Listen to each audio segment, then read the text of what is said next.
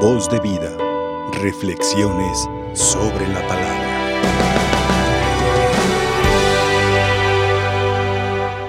Pienso que todos hemos tenido la experiencia de haber ido a comer a algún lugar donde lo que se nos presenta es muy hermoso para los ojos, tiene muy buena presentación, muy decorado, pero cuando uno lo prueba no es tan agradable, no tiene buen sazón. Pasa con frecuencia cuando va uno a alguna fiesta, algún, alguna celebración, que dan comida, a veces hacen en gran cantidad y está muy bonito, muy decorado, pero no es tan rico. Y yo creo que todos también hemos experimentado el ir a una fondita muy sencillita, donde está una señora ahí con mucha experiencia cocinando, que a veces la presentación no es tan agradable, echa cucharadas ahí al plato, sirve, a veces se escurre en el plato, pero cuando prueba uno aquello, está riquísimo.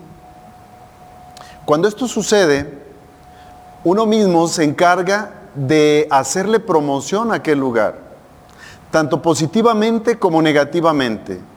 Cuando un lugar es sabroso, allá acude la gente, aunque esté lejos, aunque no esté tan arreglado el lugar, pero si está rico, llega la gente ahí, porque los que ya han ido empiezan a hacer promoción y aquel lugar se llena de clientes. Hoy en el Evangelio, Jesús se nos presenta como el pan de vida. Hoy vivimos un tiempo donde estamos acostumbrados a comer lo que es rápido, a comer alimentos chatarra, a no nutrirnos, a no comer lo que el cuerpo necesita, sino lo que rápido tenemos a la mano o lo que a nuestros ojos es agradable. Y es por eso que tenemos tantas enfermedades. Es por eso que hay tanto cáncer, es por eso que Jalisco tiene el primer lugar en enfermos renales, un gran número de enfermos de diabetes, porque casi todo lo que bebemos es muy azucarado.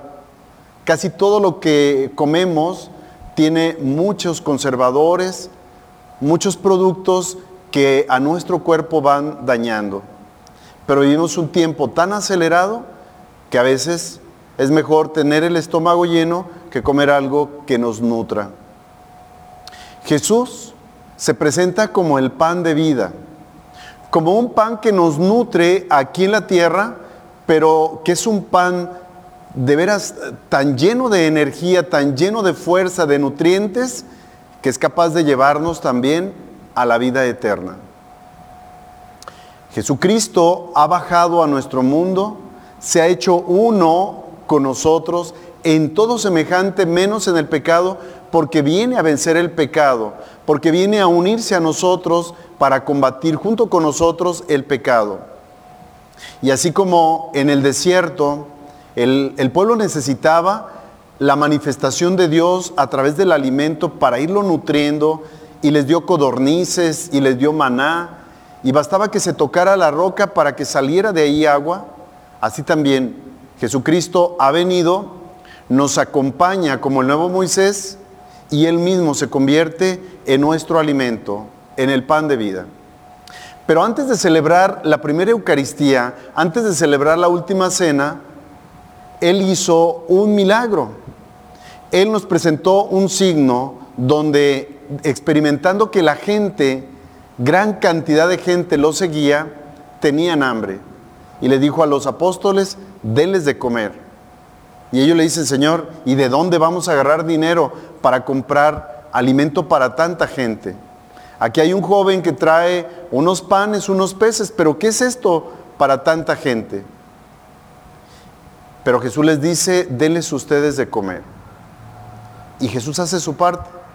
Y gracias a lo que aportan ellos, a la organización, a la distribución y aquel joven que ofrece el pan y aquellos peces y la intervención de Dios, entonces la multitud se alimenta. La Eucaristía es ese don que Jesús nos ha dejado. Él mismo se queda ahí para que nosotros nos alimentemos. Pero también nos dice, denles ustedes de comer a los demás. Así como en un restaurante, cuando nosotros experimentamos el buen sazón de aquella persona que ha cocinado, el cristiano católico está llamado a compartir con los demás esta experiencia de la Eucaristía.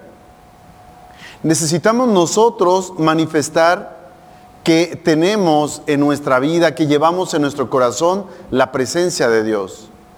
Dejemos que Jesucristo actúe, porque a veces lo que se manifiesta es nuestra soberbia, nuestro egoísmo. Y hay quienes vamos a misa para presumir a los demás que yo soy muy piadoso y que voy a misa. Hay quienes vamos a misa para aprender y luego pelear a los demás, a los que no saben, o humillar a los que no saben. Hay quienes venimos a misa para posesionarnos como en un, en un ambiente como alto en, en nuestro campo en el que nos movemos. Y no dejamos que la humildad de Dios se manifieste en nuestra vida. Hablemos de la Eucaristía. Hablemos de este pan que nos nutre. Hablemos de este pan que nos da vida, vida plena. Hablemos de este pan que es Jesucristo, que viene a eso, a darnos toda la fuerza para que nosotros podamos vencer en las tentaciones o para que Él venza en nosotros las tentaciones que se nos van presentando. Y así como peregrinos de esta vida, vayamos caminando fuertes para llegar al final de nuestra vida y poder trascender, poder vivir también esa vida plena. El que come mi carne y bebe mi sangre tiene vida eterna y yo lo resucitaré en el último día. Estamos todavía celebrando la cincuentena pascual. Estamos celebrando la resurrección del Señor. Y la resurrección no es un acontecimiento que se dio en el pasado y allá quedó, o un acontecimiento que vamos a vivir al final de nuestra vida. La resurrección es de todos los días. Por eso venimos aquí a recibir al resucitado. Primero en la palabra, que entre por el oído y alimente nuestra vida, y luego en la Eucaristía para que entre por nuestra boca y se manifieste también en nuestra vida para que cuando nos encontremos con el hermano podamos irradiar, podamos transmitir esa fuerza que nos da el pan de vida eterna que hemos recibido. Pidamos al Señor que con humildad recibamos eh, su presencia y que con humildad también la compartamos, que como los apóstoles, que como los primeros discípulos, también nosotros vayamos contagiando, vayamos motivando a los demás para que vengan a este lugar donde está el alimento más rico, el, alimento más sustancioso, el alimento que más nutre para la vida. Pidamos al Señor que seamos instrumentos fieles, no para que los demás se alejen de Dios, sino para que nosotros seamos medios para que Dios pueda llegar a la vida de nuestros hermanos. Que así sea. Voz de vida. Reflexiones sobre la palabra.